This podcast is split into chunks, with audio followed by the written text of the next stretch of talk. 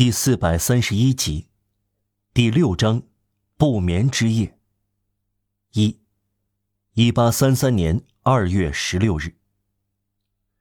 一八三三年二月十六日至十七日的夜晚，受到祝福，夜空之上的天堂打开了。这是科赛特和玛丽·约瑟的新婚之夜。这一天令人羡慕。这不是外公梦想的蓝色佳节，不是有一群小天使和小爱神在新婚夫妇头上乱飞的仙境，也不是值得刻在门楣上的婚礼，但这是甜蜜的、喜气洋洋的。一八三三年的婚礼与今日不同，法国还没有从英国学来这种无上的温情，抢新娘，出了教堂就逃跑，怀着对幸福的羞赧躲藏起来。将破产者的行为与雅歌表达的狂喜结合起来。那时的人们还不懂得，将自己的天堂放在一车上颠簸，让咔嗒咔嗒的声音一再打断自己的神秘想象。把客栈的床铺当作婚床，将一生最神圣的回忆留在按夜计费的普通客房里，并同驿站车夫和客栈女佣单独交谈相混杂。这一切有多么贞洁，多么美妙，多么得体！在我们生活的十九世纪下半叶，区长和他的绶带，教士和他的祭批，法律和天主，已经不够了，必须以龙如墨的一车夫来补全。他穿着红翻边、铃铛纽扣的蓝上衣，挂着绣牌绿色皮短鞋，咒骂马尾扎起的诺曼底马。还有假饰带、漆皮帽、蓬松的头发铺粉、大辫子和大皮靴。法国还没有将典雅推进到英国贵族那样，后跟穿坏的拖鞋和旧鞋像雨点一样落在新婚夫妇的一车上，以纪念丘吉尔。后来又叫马尔博卢格，或者叫马尔布鲁克。结婚那天，他受到姑妈愤怒的袭击。他给他带来幸福。旧鞋和拖鞋一点没有列入我们的婚礼，不过要耐心，高雅趣味要继续扩展，我们会有那一天。一八三三年，三十年前，人们结婚不是这样坐车跑来跑去。奇怪的是，那时的人以为，结婚是私人的和社会的喜事。家族的宴会毫不损害家庭办喜事的隆重，欢乐哪怕过度，只要是正常的，绝不会损害幸福。总之，两个命运的结合在家族中开始，从中产生一个家庭，夫妇从此以洞房为证，这是得到尊重的，也是合适的；而在家中结婚则感到不庄重，这门婚姻就根据现已过时的方式。在吉尔诺曼先生家里举行结婚，不管多么自然和平和，但发表结婚预告、办理结婚证、区政府、教堂这些总有一点麻烦。二月六日之前无法准备好。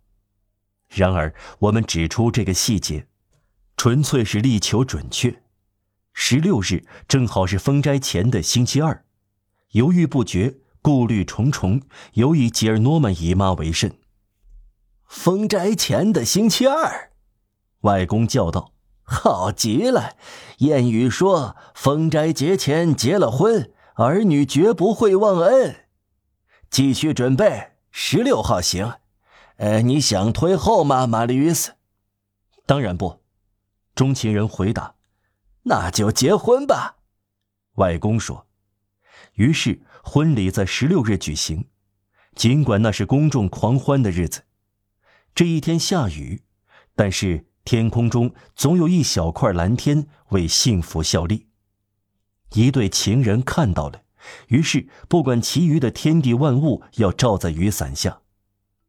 前一天，让瓦尔让当着吉尔诺曼先生的面，把五十八万四千法郎交给了玛丽·约斯。婚姻实行财产共有，手续非常简单。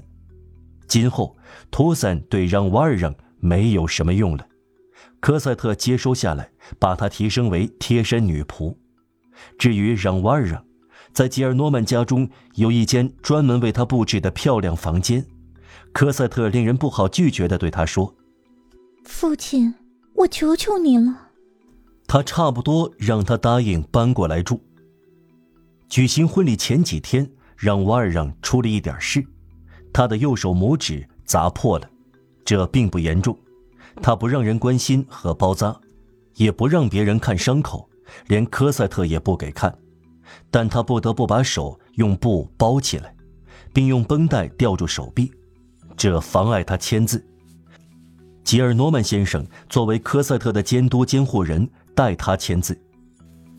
我们不带读者到区政府和教堂去了，人们不大跟着一对恋人到那里去。一旦看见新郎的纽扣上插上了一束花便习惯转过背去，不看这出戏了。我们只限于指出一件事，是在独楼地修女街到圣保罗教堂的途中发生的。不过，参加婚礼的人没有看见。当时正在翻修圣路易街的北端，从王宫花园街起就不通行了。婚礼车队不能直接驶往圣保罗教堂，不得不改变路线。最简单的办法是从大马路绕过去。有个宾客指出，今天是封斋前的星期二，那里车辆拥塞。为什么？吉尔诺曼先生问：“因为有假面游行队伍，好极了。”外公说：“就从那里走。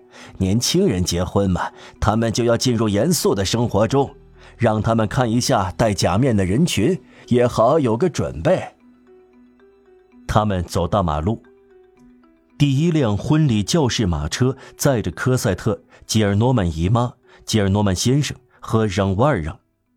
按照习俗，玛丽·约斯还与未婚妻分开，只能坐第二辆车。